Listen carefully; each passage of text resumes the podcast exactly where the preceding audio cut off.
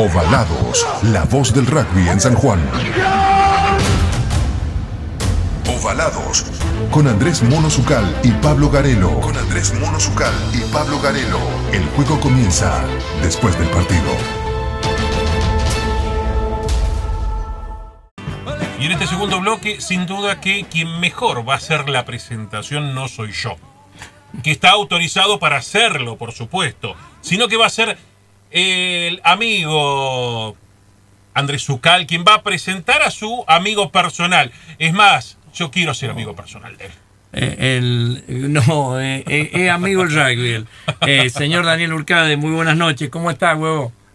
Hola, buenas noches, Andrés. ¿Cómo están todos ahí? muy bien, Daniel, muy bien. Y, bienvenido. y- y sabiendo que acaba de salir de una, de una reunión de las tradicionales de Zoom con, con los referees de Sudamérica, eh, Sí, sí. Eh, la, la idea era un poco eh, ver cuál es la evaluación que haces en tu condición de responsable del alto rendimiento del rugby sudamericano luego de este torneo que se hizo en Uruguay. Bueno, en primer lugar, eh, felices por haber logrado volver al juego, ¿no? Era el objetivo número uno, Mm. eh, lo que pretendíamos, que, que- que, nada, ver una luz al final del túnel, como decimos, era muy importante para todos eh, poder realizar esto, que no fue para nada fácil. Eh, se trabajó cinco meses para lograr este torneo, eh, con, mucha gente involucrada, con todos los países, eh, con, el gobierno de Uruguay fundamentalmente, abriéndonos las puertas, pero eh, dándonos una serie de, bueno, todos los protocolos y demás que había que cumplir. Y, y bueno, era el primer paso, después el bienestar del jugador era algo fundamental, o sea, mucha inactividad en los jugadores, eh, no es cuestión de volver a competir sin la preparación adecuada y los tiempos de entrenamiento de los equipos no eran los ideales, así que tuvimos en consideración, bueno, muchas, muchas cosas y el torneo en sí mismo, ¿no? Todos los protocolos. Y bueno, y eso, eh, lo bueno es que se cumplió a rajatabla todo, fue realmente muy bueno, el, el- el- todo, la entrega de todos, de todos, porque acá no hay que destacar a alguien, sino a todos los que participaron de una directa o indirectamente. Así que felices por eso, ¿no? Ese es el primer balance, porque esto nos motiva para, para poder eh, pensar en un futuras, en futuras actividades, eh, sabiendo que vivimos en un mundo nuevo y que hay que adaptarse a la realidad y que ya lo que lo que era común dejó de, dejó de ser y ahora son todas cosas nuevas que tenemos que aprender, que tenemos que mejorar y adaptarnos a, esta realidad. Así que el balance es absolutamente positivo por donde lo mires, eh, se cumplió el objetivo, compitieron, jugaron, hubo, hubo partidos eh, muy interesantes, eh, bueno, después ya podemos pasar al juego, pero, por- me parece que lo más rescatable de todo es esto, ¿no? Que se compitió, que se hizo y nos abre esperanzas para el Y dentro de la competencia, Daniel, eh, eh, mm, yo creo que han habido sorpresas de todo tipo, no solamente en cuanto a lo que significa algún que otro protagonista, sino también el juego en sí. Se sintieron los meses de ausencia de contacto, pero aparte se vio a un Chile y a un Uruguay que, ojo, ¿eh? Totalmente, totalmente. Yo creo que si vamos al juego directamente, obviamente que la primera la primera fecha fueron partidos donde hubo muchísimas infracciones, Sí. Eh, fundamentalmente, y, e hizo los partidos muy, muy frenados. Sí. Eh, pero bueno, tenía que ver con esto que estamos hablando, la inactividad, eh, eh, la- la- las nuevas líneas que bajó World Rugby para cómo se va a jugar, cómo se va a dirigir, de, de- de no tratar de que no haya mucho tiempo eh, rack que demoren lo menos posible, entonces hay una, una serie de lineamientos que obligan y que obviamente a los jugadores les lleva un tiempo adaptarse a esas nuevas reglas, o sea, no podés rolar, eh, la presentación tiene que ser más rápida, hay un montón de eh, cosas que al principio costaron y bueno, se vio, después en la segunda fecha se mejoró, Brasil no, no, Brasil estuvo muy, muy, muy, muy infractor, digamos, Sí. porque eh, tenemos que ver, Brasil llevó muchos chicos nuevos, muchos chicos nuevos, y eran debutantes en el seleccionado, jóvenes, y obviamente, bueno, les costaba el doble, porque tenían la presión de ser su primer torneo internacional, muchos chicos,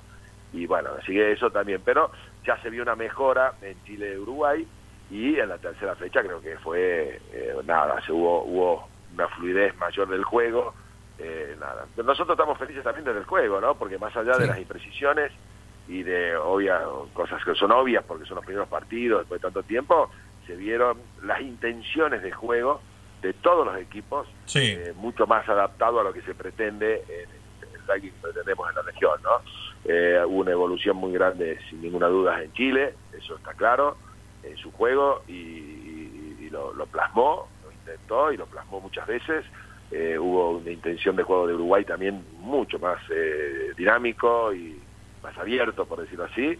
Eh, Este, nada, y Argentina volvió a establecerse como el referente de la región y terminó cumpliendo una actuación muy muy muy buena en, el último, en la última fecha sobre todo.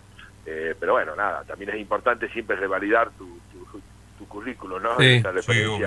Las hay que revalidarla y creo que exacto. Y también, ¿no? yo también resca- rescato la cantidad de chicos jóvenes que jugaron el torneo, muchos chicos jóvenes, Sí, muchos. sí, sí. Entonces es un poco ver eh, hacia adelante todo lo que se viene y, y decir, bueno, tenemos materia prima para seguir creciendo, ¿no? Daniel, has laburado mucho desde tu responsabilidad en la, en la SAR eh, con el alto rendimiento.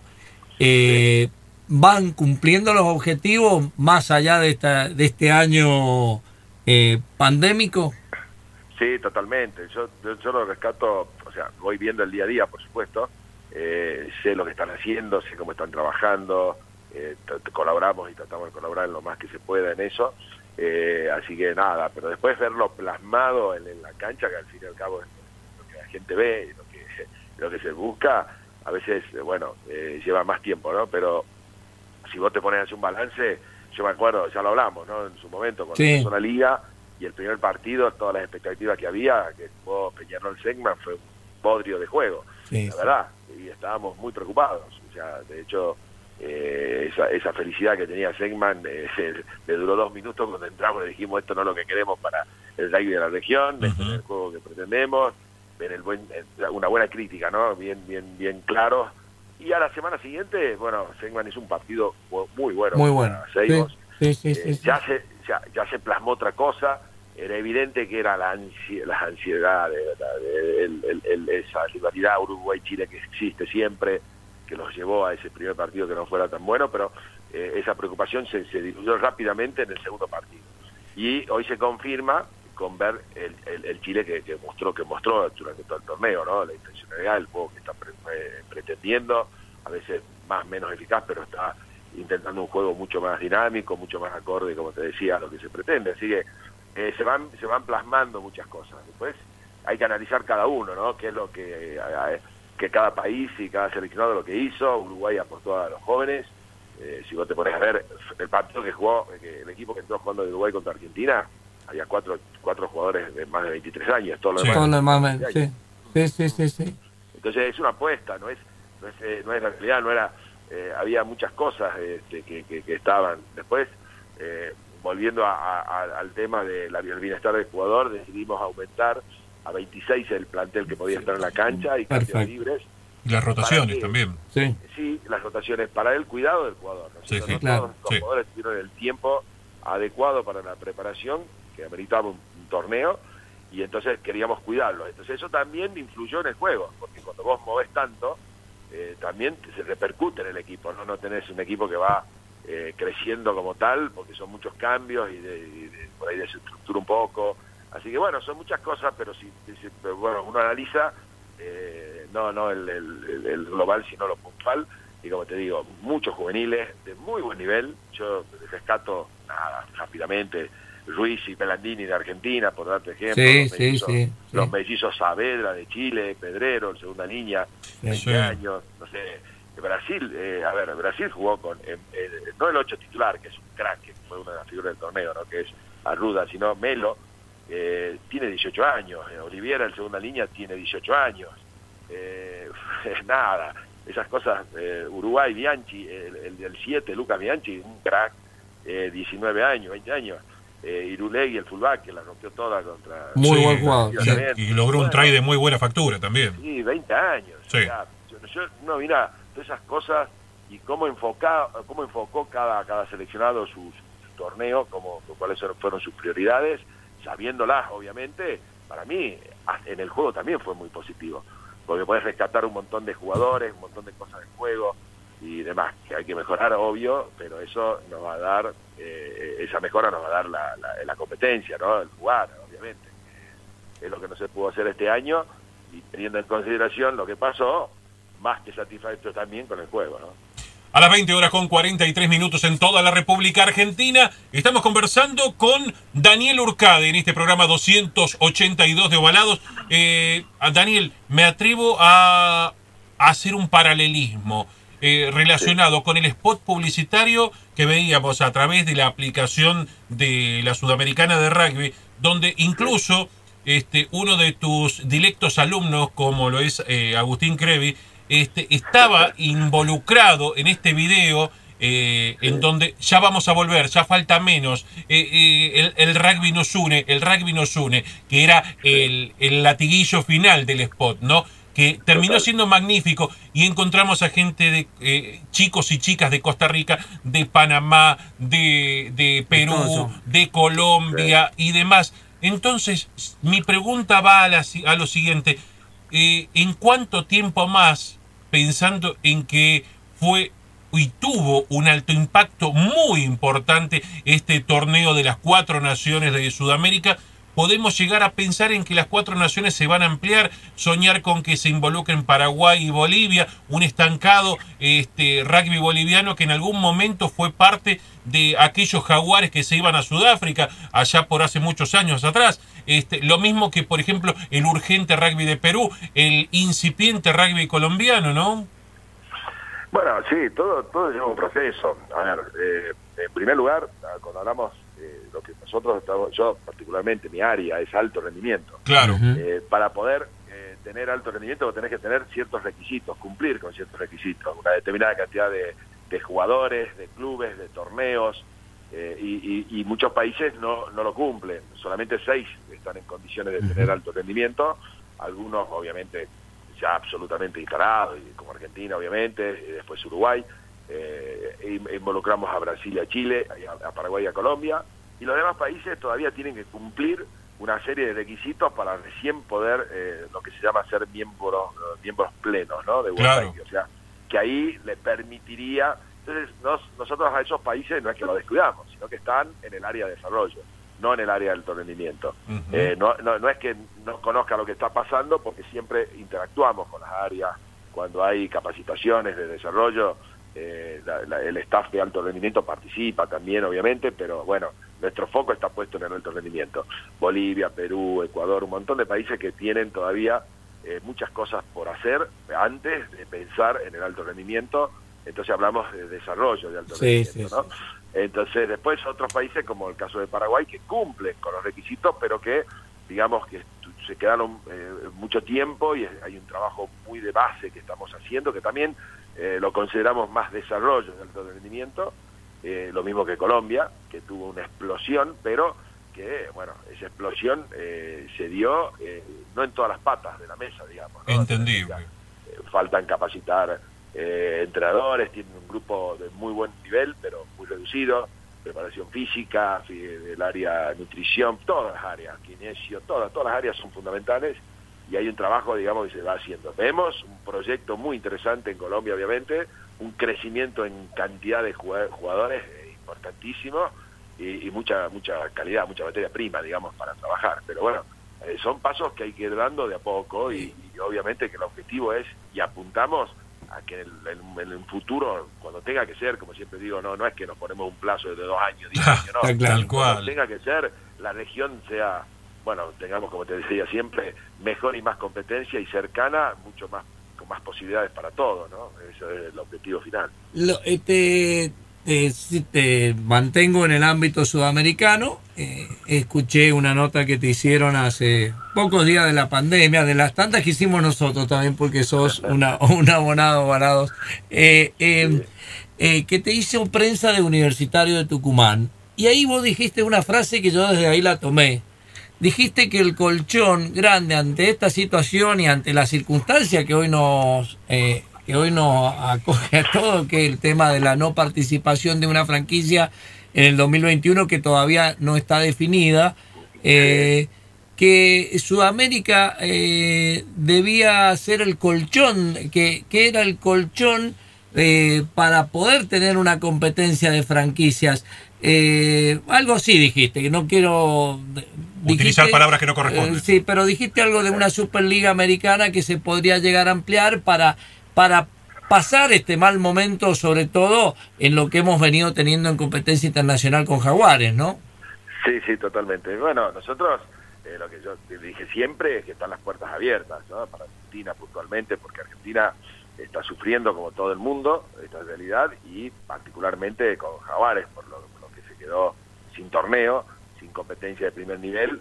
Eh, obviamente es todo un tema, bueno, jugadores que se fueron, todo lo que está pasando bueno, Argentina tiene que tomar sus decisiones, nosotros no es que estamos diciendo, tienen, no, nosotros le abrimos las puertas, ellos tienen que decidir. Tal cual. Eh, eh, exactamente lo que Argentina quiera, obviamente a nosotros como Sudamérica, la participación de Argentina, bueno, jerarquiza todo, ¿no? Cualquier torneo, obviamente, así que eh, va a ser muy bueno para todos, y yo sé que la mejor competencia, y lo sabemos todos, yo, la mejor competencia que podría podría tener Argentina sería jugar un torneo sudafricano en Australia y demás, o torneos profesionales, pero eso es una realidad muy difícil de lograr hoy, desde lo económico, fundamentalmente, ¿no? Entonces, bueno, nada, quizás desde esto, esta, esta, posibilidad de la liga de participar Argentina con, con, lo, como quieran, de la manera que quieran, a nosotros nos, nos, nos, suma un montón y, que sea, bueno, una, opción, más que, más que nada, una, opción, una opción clara y realizable, ¿no? De eso se trata. Eh, las definiciones y las decisiones no las tomamos nosotros, sino las toma cada unión. la UAR definirá que lo, cómo va a competir y qué, de qué manera y demás, y nosotros una vez que ellos decidan, eh, tendremos definido la cantidad de, equipos que van a jugar y eh, también tenemos armado diferentes escenarios para el formato del torneo, ¿no? hoy, si tiene que ser hoy el torneo, se va a jugar como se jugó el Cuatro Naciones en una sola sede quizás en, en marzo, en febrero-marzo, cuando empezaría, si esto si alguno mejora puede haber dos sedes, pero no creemos que pase mucho más que eso. Eh, pero de todas maneras, por si hay, aparece la vacuna, qué sé yo, por decir de algo, listo. Tenemos cuatro escenarios, el normal, que el que veníamos desarrollando, y tres escenarios alternativos, donde el peor, por decirlo de alguna manera, sería jugar en una sola sede.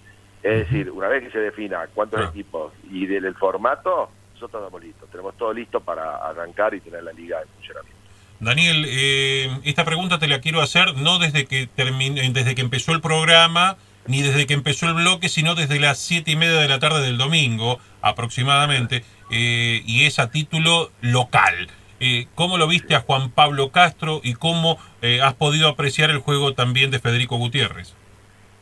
Eh, bueno, Juanpa eh, estuvo jugó poco, digamos, no, no, jugó tanto, eh, jugó poco tiempo, este, pero lo, bueno, normal, o sea, por ahí tuvo dos o tres pelotas que no fueron buenas y se, se cayeron, pero fíjate que fueron malos pases. Eh, después de defensa lo vi muy sólido como siempre y demás, así que nada, no es momento de evaluar exactamente un jugador y menos como, como él, que conocemos perfectamente sus condiciones, ¿no? Era, era volver a jugar. Nacho tenía un claro, eh, una clara idea de rotar mucho y de, que jueguen todos los, minutos que correspondían y nada eh, No sé, no es que tuvo una actuación mala, ni buena, ni nada, fue normal, digamos.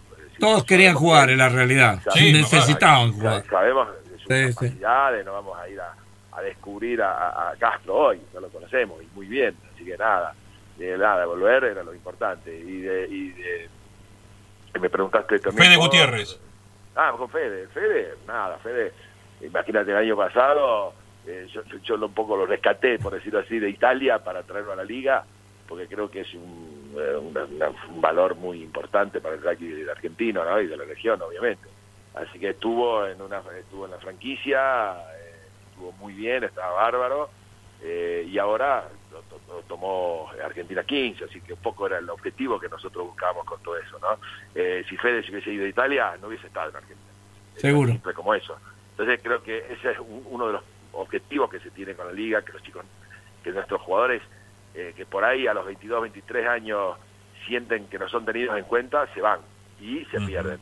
Y se pierden el mapa totalmente. Entonces, Fede es un ejemplo de lo que puede llegar a pasar eh, hoy con, hoy es uno, de las segundas líneas que va a estar seguramente en la franquicia de Argentina, eh, que, como ya estuvo ahora, y es una, una, una, una, opción para, para el selección argentino, para los Pumas, eh, obviamente. Entonces, se cumplen los objetivos de, que no se nos vayan chicos a, ligas donde se pierden, ¿no? Más que nada. No, no, es, no es menospreciar otras ligas, no, no se malentienda, pero... No, por supuesto que no. Van a jugar a Italia a equipos que no son eh, y se van y se pierden, se pierden, no se los siguen, se pierden del mapa, no tampoco es que tengan estructuras mejores que las nuestras. Entonces, esa apuesta a que se queden eh, tiene uno de sus objetivos, es rescatar, por así decirlo, los jugadores que consideramos que tienen condiciones diferentes, sin ninguna duda es uno de ellos. Y bueno, está el ejemplo, pasó con Fede, se quedó, buena franquicia y ahora está jugando en Argentina 15. Y va a ser visto y está en el mapa nuevamente, eh, igual que, que, que, Juan Castro, en, para ser eh, futuro jugador de Puma, ¿no? Que es un poco el sueño de ellos. Seguro. Y, y, sabes qué, y viendo la realidad, el, porque esas esas plazas del rugby español, el italiano un poquito más, pero esto de la ida también de muchos jugadores jóvenes a Portugal, eh, em, e inclusive el otro día cuando estaba Juan Cruz Guillemén acá nos decía que tenía comunicación con los, con los amigos, con los jugadores que están jugando en Francia en el top 14 y la competencia no está tan asegurada, Daniel, ¿eh? No está tan asegurada y, y, me parece que salvo los jugadores que han entrado en un nivel superlativo, me refiero en cuanto a competencia, no por condiciones, eh, no está tan fácil para irse allá, ¿eh? No, no, sin ninguna duda. A ver, ahí, a ver, yo siempre digo, un chico viene y me dice, me voy a España, me voy a Portugal, o me voy a Italia, me voy a Francia, donde quiera. Es una experiencia de vida. Lo primero que yo pienso es eso, eso no está mal, que eso no pasa por ahí. Desde lo deportivo, vamos a analizarlo, ahí sí te digo, bueno, flaco, si te vas a España, a Italia, eh, bueno, seguramente no vas a estar en el mapa de, ningún entrador de, Argentina. Eh, en el mapa están los jugadores que juegan en el top, eh, en Inglaterra, en Francia, en el top, solamente, que son los que conocemos. Y eso, en general, juegan en los equipos top porque han sido Pumas. O sea, es al revés. Entonces, yo digo, un chico que se va, es una decisión de vida, que por ahí tiene objetivos de, vida, que están, que, una experiencia y, porque pueden llegar a encontrar un futuro mejor quizás y demás, de ese lado, los aplaudo y, que disfruten, me parece bárbaro. Desde lo deportivo siempre le digo lo mismo, no, no, es que se estoy poniendo nada, sino le estoy contando una realidad. Flaco, te quedas fuera del mapa. O sea, la decisión es siempre de ellos, no, no, no, nadie le pone una pistola en la cabeza, ni se enoja, ni se molesta, porque eh, mira, a cualquiera que le llegue una propuesta de donde sea, ya te genera, eh, te genera algo, ¿no? Y cualquiera va a pensarla mínimamente y tomar una decisión de irse es, una tentación y está, está bueno. Entonces, a veces eh, le podés mostrar, yo siempre digo, ¿por qué no hablan con los chicos que ya vivieron esa experiencia? Porque no es todo color de rosa, en algunos casos sí, otros no. Eh, nada, nada, simplemente para que tengan más y no dejarse llevar por la, por la ansiedad y por esa, esa, esa cuestión. Algunos, bueno, van y después la viven en carne propia y toman sus propias decisiones futuras. Pero para nosotros, desde lo deportivo, resumiendo, es eso. Si estás en un, en, un club, en un eh, top, y jugás en el primer nivel y jugás, no solamente tenés que estar en el club, sino tenés que jugar, seguramente vas a estar en consideración. Si no, no vas a estar en consideración. Aquí, en la liga nuestra, vas a estar en consideración porque es nuestra y estamos jugando entre, también. Entonces, eh, hay una diferencia, ¿no? Entonces, cada uno tiene que hacer su balance y tomar sus propias decisiones, pero hasta que fuere que tomen, se las respeta, obviamente, ¿no? Bueno, eh, siempre la del estribo, eh, siempre te, temo, temo pero la del estribo no me puedo parar. ¿Qué, ¿Qué te pasa a vos cuando ves el Super Rugby que vimos de Nueva Zelanda? No quiero hablar del de Australia, el de Nueva Zelanda, y saber que nosotros hemos estado ahí compitiendo torta a torta y que era subcampeones. Eh, eh, subcampeones y que vos formaste parte de la integración a ese nivel de rugby. Nada, cuando veo el Super Rugby en Nueva Zelanda me da una envidia, una bronca, bien entendida, eh, obviamente, la verdad que son animales, el nivel que, que, que lograron en ese torneo es increíble, es increíble lo bien que juegan, todo lo que hicieron, una fiesta hermosa, que genera una sana envidia, obviamente, ¿no? Así que, bueno, y nada, cuando uno ve jugar, es lo mismo eh, lo que nos pasaba antes de que juguemos, ¿no? Sí, Veíamos Super Rugby y decíamos, mamita, esto, esto, no, esto está muy lejos de nosotros. Y de pronto nos encontramos en el medio y de pronto y en poco tiempo nos encontramos con una final. Sí, señor. eh, yo creo que eso define muchas cosas, ¿no? Es decir, eso que parecía eh, marciano para nosotros terminó siendo absolutamente normal y después venían ya las exigencias o las puteadas porque no ganábamos. O sea, qué sé yo, bueno, es parte de, esto, ¿no? Pero nada, genera una satisfacción, decir, nosotros somos capaces de jugar en ese nivel, tenemos eh, los, los, medios, las formaciones, las, herramientas para hacerlo, con nuestras herramientas, con nuestra realidad, con nuestro presupuesto, y somos capaces, ¿no? Porque, te digo, eh, eh, era un producto propio, eh, el Jaguares era un producto 100% argentino, con, jugadores formados acá y con jugadores que competieron acá. O entonces eso habla las claras de, lo que implica, lo que implicó, lamentablemente tenemos que decirlo, porque hoy por lo menos hay un suspenso, el proyecto del plan de alto rendimiento de Argentina, ¿no? Sí, sí, me queda la del estribo 2, yo sé que estoy mal, pero bueno, mil disculpas. Eh, eh, Daniel, me queda por una última que a mí me interesa mucho, que es, eh, hasta monosilábica lo podés decir. el, el, arbitraje, ¿cómo lo has visto? Ah, Vos sabés que nosotros tuvimos una impresión realmente muy positiva, sobre todo del contertulio nuestro, Frank Méndez. Mira, la verdad, nosotros eh, trabajamos en todas, pero usted decía, todas las patas de la mesa tienen que crecer. Tienen que crecer los jugadores, para eso hay que capacitar los entrenadores, tienen que crecer los árbitros para que fluya mejor el juego. Entonces, bueno, eh, justamente ustedes lo mencionaron, acabo de terminar una reunión de los cuatro coaches, que, los head coach de, de los equipos y los árbitros que participaron del torneo. Después de, antes del inicio del torneo y después de cada fecha, los juntamos para plantear, los árbitros planteaban los puntos en iba a poner énfasis, los entrenadores planteaban dudas, o después de los partidos planteaban... Bueno, y eso, eh, bueno, como te dije, de primera fecha a la última, una mejora en, el, en todo y mucho tuvo que ver estas reuniones que se hicieron donde los hábitos decían, che, fíjense acá en el mall la invasión, por ejemplo, donde se cobraron nueve infracciones en la segunda fecha y en la tercera ninguna. No hubo más invasión de mall. Después, bueno, el tema de Scrum es un tema siempre bien particular, el offside de post-kick, que se, bueno, muchas cosas que se mejoraron y que hicieron que eh, mejore el juego y mejoraron también. Y los entrenadores que tienen la oportunidad de, plantear las dudas que tengan o las cosas que no estén de acuerdo con el arbitraje, pero plantearlas en el ámbito adecuado y de la manera adecuada. Seguro. Te agradezco mucho. Nosotros tenemos, tenemos que, potenciar todo y los árbitros son parte del alto rendimiento y estos chicos son los que tenemos hoy y vamos a trabajar mucho con ellos para que crezcan eh, tienen la voluntad de hacerlo, trabajan mucho y bueno, algunos tienen más o menos experiencia, pero es como, como todo, como los jugadores, como los entrenadores, tienen su, su, tiempo y esperamos que crezcan mucho para que crezca el juego. Eh, la visión que tenemos para el rugby sudamericano con vos adentro de, del sistema eh, es positiva, así que te agradezco como siempre, juego. Y fuerte abrazo, fuerte abrazo y a cuidarte como nos estamos cuidando todos en la medida de lo que podamos. Fuerte abrazo, hermano. Muchísimas gracias, muchísimas gracias. Chao, muchachos. Extrañamos las conversaciones con Daniel Urcade.